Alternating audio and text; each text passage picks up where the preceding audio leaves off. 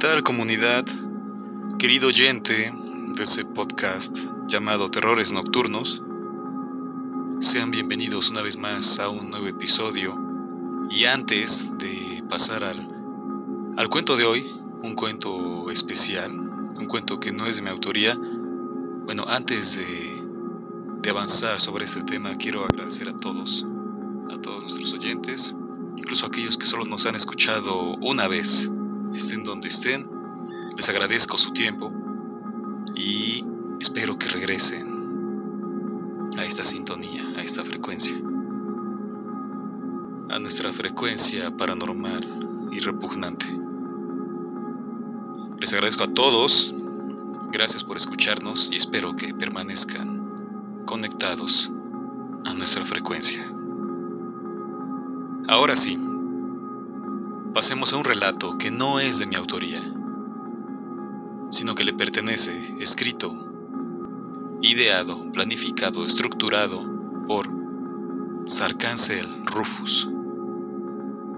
Es un autor del que vamos a leer, el que vamos a presentar. Un cuento de su libro de terror, cuentos de terror por supuesto. De su libro titulado Cyborg Dame, de Garduña, Humancés y otros horrores. El libro, si lo quieren obtener, si lo quieren leer completo, es, es bastante, bastante voluminoso. Tiene alrededor de 500 páginas. Así que es un libro muy entretenido, muy terrorífico.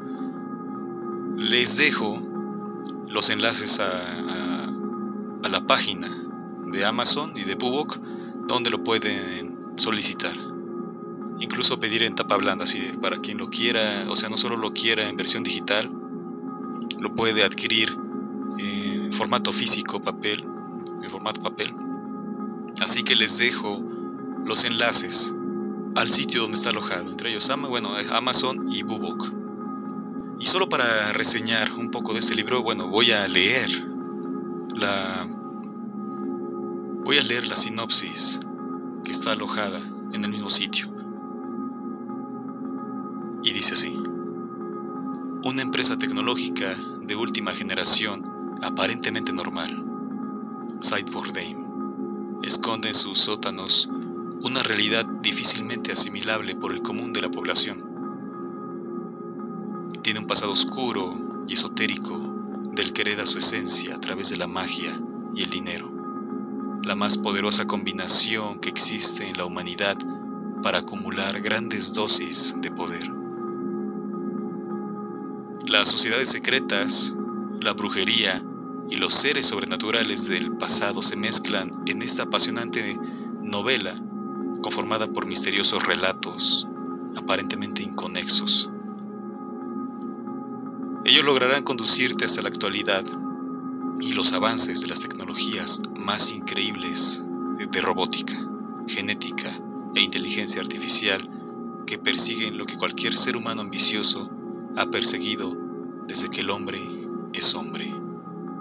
El dominio de la materia y el espíritu. Esta no es una novela al uso. Tendrás que usar tu cerebro, tendrás que interpretar las señales, tendrás que avanzar de la mano de los relatos que te guiarán hasta un final en el que nada es lo que parece, en el que la ficción va de la mano con la verdad. Buena suerte en tu camino, querido lector. Esta es la novela, esta es la obra de Sarcancel Rufus, Cyborg Dame, y vamos a pasar con uno de los relatos, que por supuesto este no los envió. Así que le agradezco, desde aquí, desde México, le agradezco, donde sea que esté, donde sea que se encuentre. Gracias por este relato, la verdad es que me encantó. Es de inmediato atrapa, es breve, es contundente y es, es pertinente en este espacio porque como recordarán siempre lo he dicho, en ese espacio siempre dejamos que el lector concluya los relatos. Es decir, dejamos el final abierto para que el, el bueno, mejor dicho, el oyente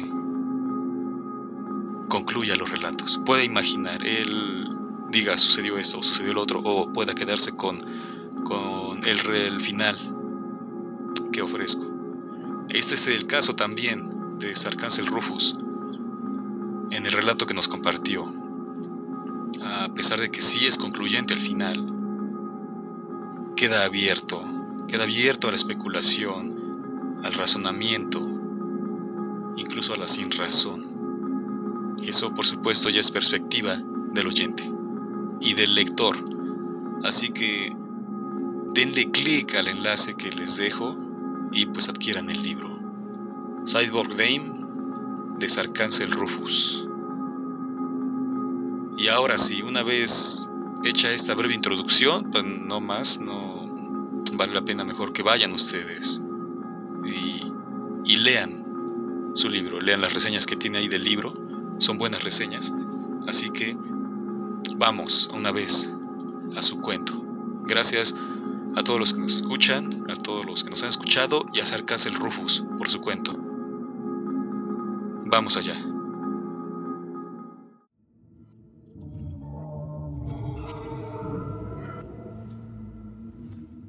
Cuentos de trapo de Sarcancel Rufus.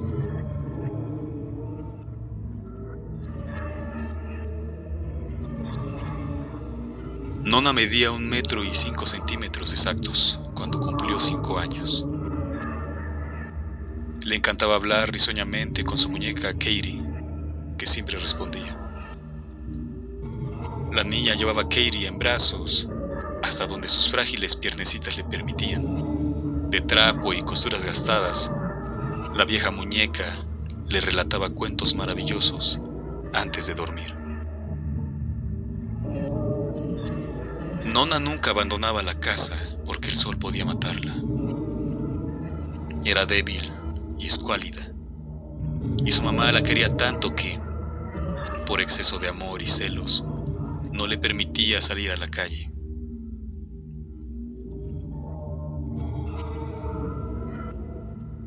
Nona permanecía en casita, bien atendida. Pero a Katie no le gustaba la madre de Nona, a quien siempre miraba con odio desde su escondite, cuando entraba para alimentar y asear a su hija. Nona, cariño, ¿has ido al baño tú solita hoy? Nona, querida, ¿te gusta el jersey que estoy confeccionando para ti? ¡Sandeces! gritó un día Katie, asustando a la niña. Esa mala víbora te hará daño, Nona. No digas eso sobre mamá, Katie. Mamá siempre me cuida porque yo no puedo moverme bien y por eso tengo que ser muy buena. ¿Sabes, Nona? dijo la muñeca de trapo mientras se dejaba caer al suelo desde la mesilla y luego trepar a la cama. Yo, antes, era tu hermana. Eso es mentira. Mamá me dijo que solo yo soy su hija. No, querida. Hoy la historia que te voy a contar ocurrió hace mucho tiempo. Yo antes vivía en esta casa cuando era muy pequeña. Papá me subía a sus hombros y jugábamos en el jardín. ¡Mentirosa! El sol es malo. No para todos, querida hermana. El caso es que antes yo tenía unas piernas de verdad, unos brazos reales y una adorable melena de tirabuzones. Un día papá enfermó y mamá Cecilia lo cuidaba. Pasaron los días y cada vez papá se levantaba y hablaba menos, hasta que unos hombres de negro lo metieron en una caja de madera y se lo llevaron en un coche negro. No volví a ver a papá.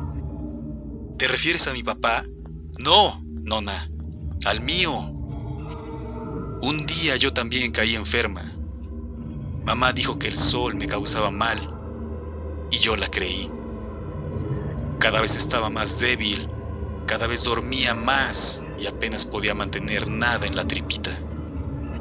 Una vez la sopa estaba especialmente asquerosa y no sé por qué se la tiré a la cara a mi madre y me puse a correr como una loca por la habitación. Escapé y me metí en el baño. Al mirarme al espejo, vi que mi cara era totalmente blanca. Los ojos se me habían hundido en sus cuencas y de mi gran melena apenas quedaba un centenar de pelos mal repartidos por mi abultada cabeza.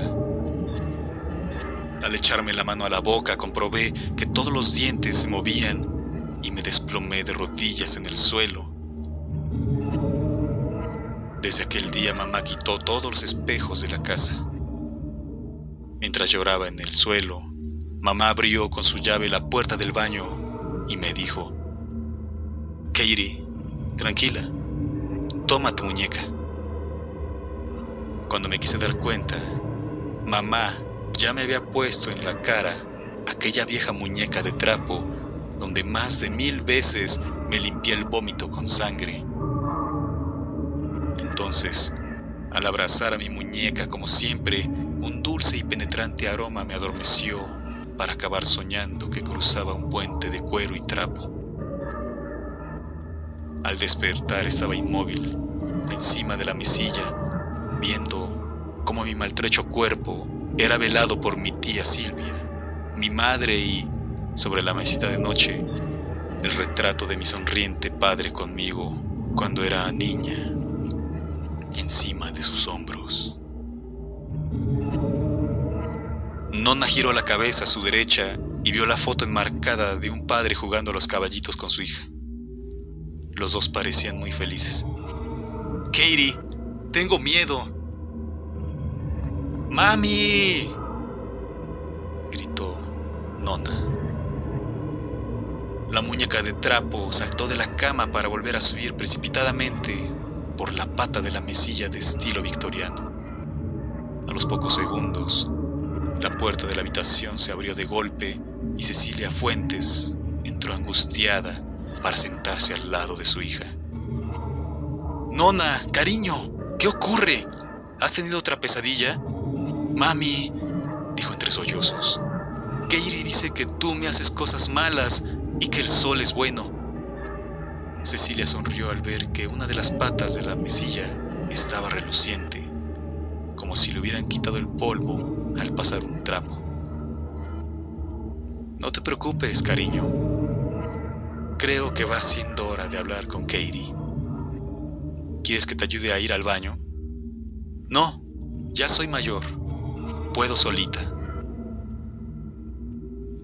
Nona arrastró como pudo sus pesados pies de porcelana desde la cama para caer al suelo de pie, entre un leve tintineo de vajilla. Las pestañas de nylon se le habían enredado con la caída y su manita de dedos fríos deshizo el lío y liberó su párpado basculante para abrir su ojo de cristal. Si mirabas fijamente a ese ojo, podías ver, a través del transparente iris, el interior de su hueca cabeza de porcelana donde, a la altura de la nuca, se leían en letras color sangre Industrias Latem, así como su curioso logotipo con forma de cangrejo.